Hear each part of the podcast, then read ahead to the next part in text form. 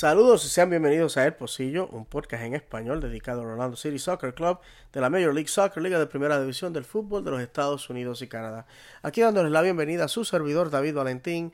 Vamos a estar hablando hoy de las incidencias de lo que ocurrió en el partido entre el Orlando City Soccer Club y el New York City Football Club este pasado 2 de marzo en el Orlando City Stadium, en el cual ambos equipos anotaron dos goles, anotándose el primer punto en la temporada 2019, la primera jornada.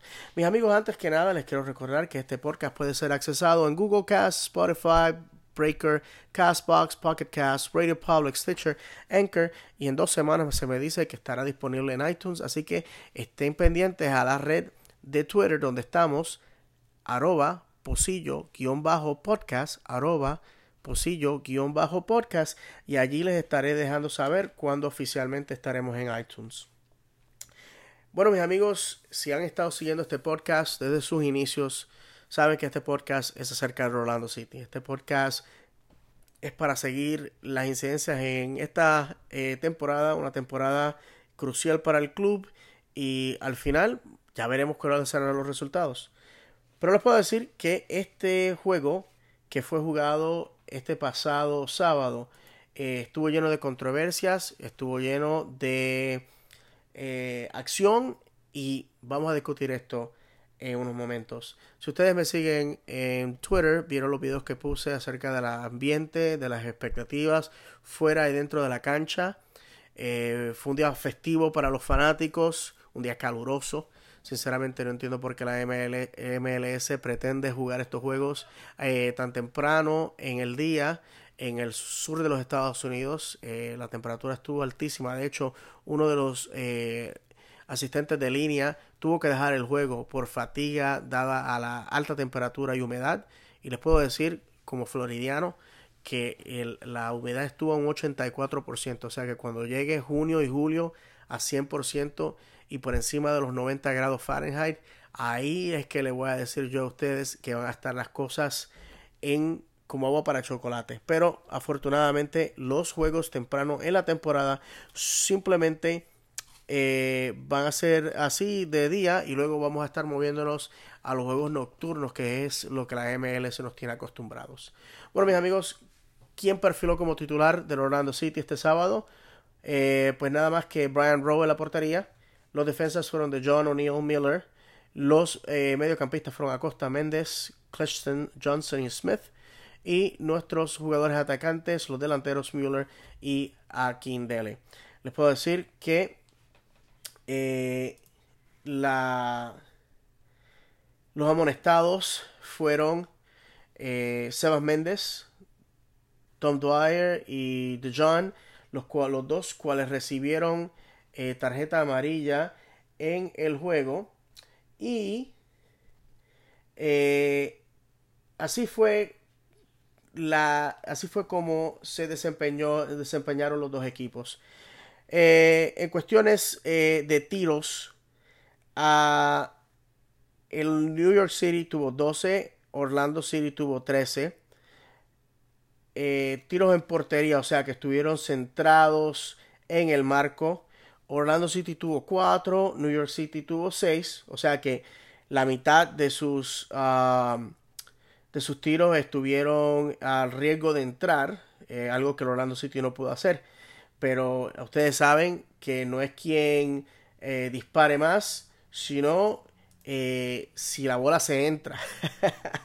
Así siempre me han dicho. La posición fue un increíblemente 59% para el Orlando City y un 41% para el New York City.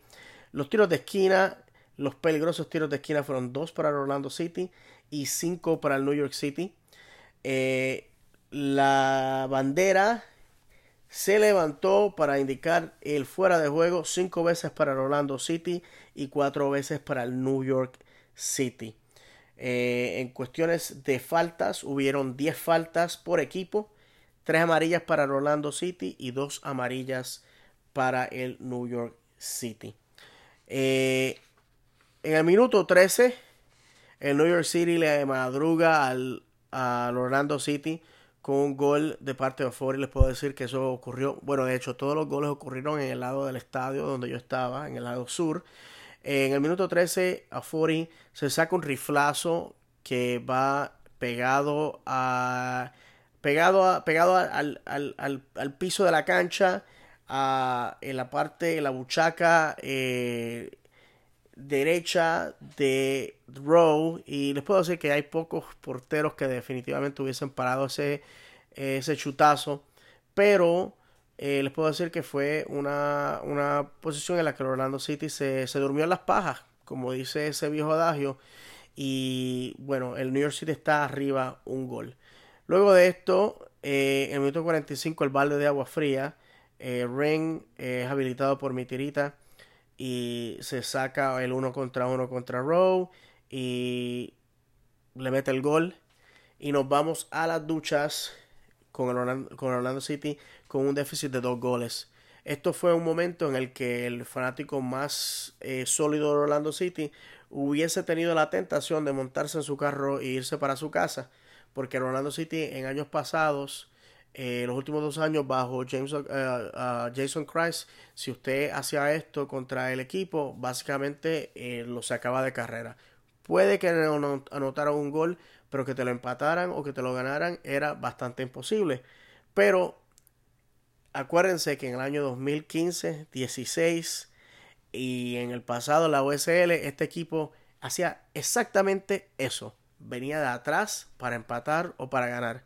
Este juego pudo haber sido un juego ganado, pero vamos a hablar de eso en unos minutos. Así que vamos a ver el audio de parte de eh, Univision, quien fueron los que estuvieron transmitiendo este juego este pasado sábado, para que escuchen el sonido del gol por parte de Chris Mueller en el minuto 59.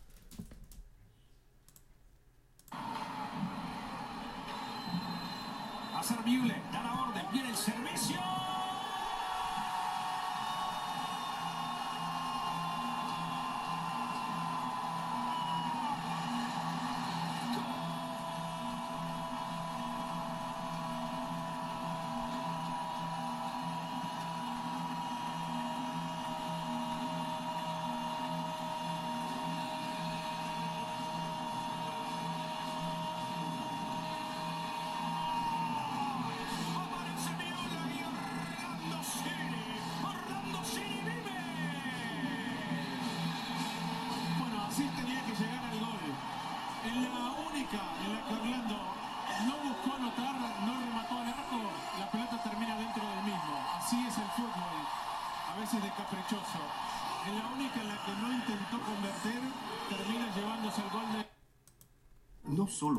Y así mismo, mis amigos, fue eh, una falta al tope del área de penalti, donde el Orlando City ah, cobra, el tiro libre y eh, Müller eh, dispara.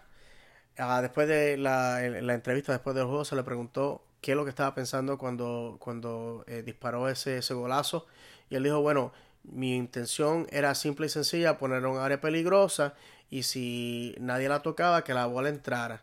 Y bueno, eh, les puedo decir que lo logró, el muchacho lo logró, porque eh, en vivo nadie sabía si alguien la había tocado, solo sabíamos que la bola había entrado caprichosamente, porque acuérdense que el fútbol es cruel, es impredictible.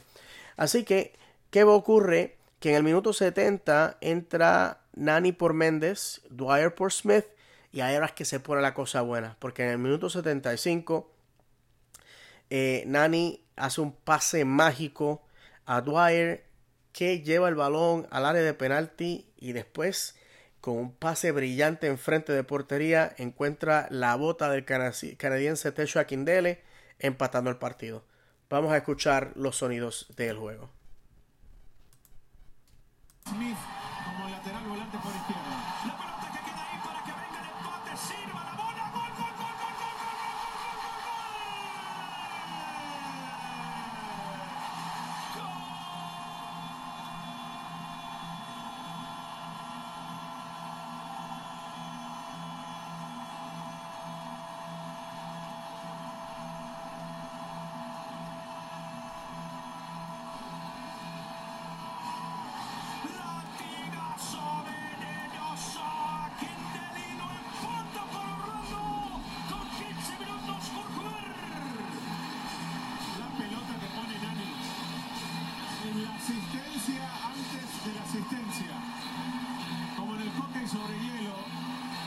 quisiera que un gol como este, los dos ejecutan el pase previo, los dos recibieran el crédito de la asistencia, porque no se hubiese llegado a que Arquindel estuviera solito debajo del arco para empujarla sin el pase antes de Dani a Dwyer, previo de Dwyer a Arquindel. Y en el esfuerzo Arquindel se lesiona.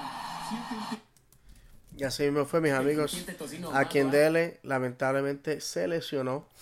Eh, y luego de esto entra el paraguayo Josué Colmán para sustituirle. Y luego de esto, Dwyer eh, le pega la mano a Rain en el área de penalti. Si no hubiese sido por eso, el balón hubiese encontrado la bota de Nani y hubiesen el Orlando City se hubiese ido arriba 3 a 2. Pero luego de que el referí fuera al VAR a ver la jugada, pues determinó que no era penalti, que fue, sí, tocó mano, pero que no fue agrede. Y les puedo decir que un ciego hubiese determinado de que esto fue penalti. Todas las personas fanáticas del Orlando City obviamente dicen que es penalti. Es un 50-50 con el New York City. Los anunciantes de los comentaristas de el Univision determinaron que sí, que sí, que esto fue eh, un penalti del tamaño de una casa. Pero nuevamente, si tenemos la tecnología y no la utilizamos correctamente, estas cosas van a ocurrir. Pues esta eh, burrada de el eh, referee, pues del árbitro, pues le cuesta dos puntos a Orlando City y terminamos con un empate en vez de una victoria. Independientemente de eso, les puedo decir que para mí eh, fue bueno ver a un equipo con una, unos titulares que no hubiesen sido, eh, como dicen en estos lares, first choice, no hubiesen sido los titulares que eh, James O'Connor hubiese traído si tuviese un equipo sano. Hay bastantes lesiones. Una cosa increíble que, que, supe luego del juego hablando con los jugadores fue que hubieron mucho, hay muchos jugadores lesionados y que está, estos no son los titulares con los que vamos a estar corriendo toda la temporada. Pero a diferencia del año pasado, eh, cuando nuestros titulares no estaban disponibles, nuestros jugadores de banca, pues lamentablemente no podían eh, eh, tener la, el desempeño necesario para ganar o empatar juegos. Discúlpeme. Y entonces, ¿qué ocurre? Que es, para mí eso fue, eso fue lo grande del día.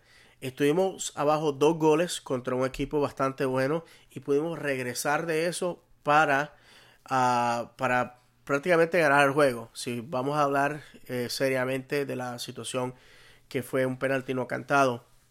Pero eh, necesitamos, en mi opinión, eh, anotar primero, que es algo que el Orlando City parece que se ha olvidado de hacer. me gustaría que en la portería estuviésemos un poquito más apretaditos, pero tuvimos uno, una línea defensiva donde eh, básicamente, y voy, a regresar a la gráfica, mis amigos, eh, déjenme ver, caramba, eh, si ven, O'Neill, dos años en la MLS, Miller y De John son novatos en esta liga. O sea que tenemos, les voy a decir quiénes estaban estrenando camiseta en la MLS. Méndez, Smith, De John, Miller. Eh, las personas más veteranas de ese eh, grupo, eh, Akindele, Cleston, Rowe y Acosta y Mueller, básicamente, oh, perdón, y Johnson, y uh, Acosta y Mueller prácticamente son, este, todavía están mojados detrás de las orejas. Así que eh, les puedo decir que fue bastante impresionante y espero que la próxima vez que nos enfrentemos al New York City en New York, acuérdense que esta temporada los equipos del este se van a estar enfrentando dos veces, una en casa y uno, y uno afuera, eh, podamos recolectar los tres puntos totalmente. Es importante que recordar que estos primeros juegos que vamos a estar teniendo va a ser contra eh, equipos en el este, o sea que todos los puntos que estemos recolectando eh, van a estar ayudando en nuestra búsqueda de uno de los espacios, de los siete espacios para entrar a la postemporada. Así que ya veremos qué ocurre. Bueno, mis amigos, vamos a movernos al próximo eh, contrincante que nos vamos a estar enfrentando.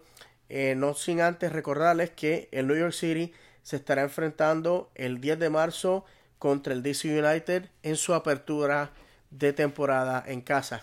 Eh, el día antes de eso, el 9, eh, el Orlando City se va a estar enfrentando en Chicago contra el Chicago Fire. Un poquito de historia acerca del Chicago Fire. Este es un equipo fundado en el año 1997, la primera expansión de la MLS. Eh, ellos juegan sus juegos en casa en Seat Geek Stadium en Richview, Illinois. Esto es un uh, suburbio de la ciudad de Chicago.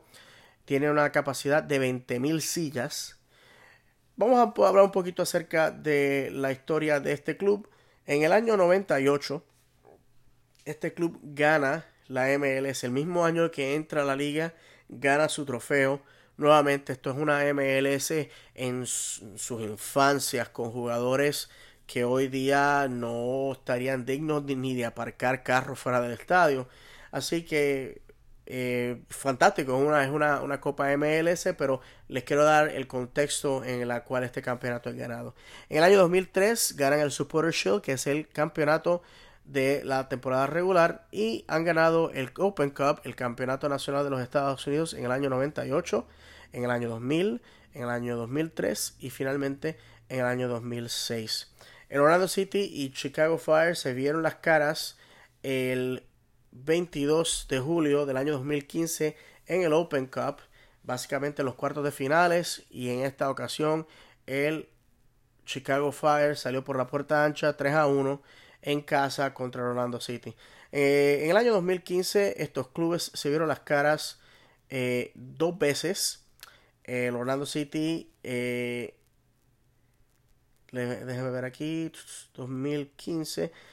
Eh, en el año 2015, en el año 2016 y en el año 2017 y 18 se han visto las caras dos veces y la serie favorece a Chicago con Orlando City habiendo ganado dos juegos, habiendo empatado cuatro y habiendo perdido cuatro juegos.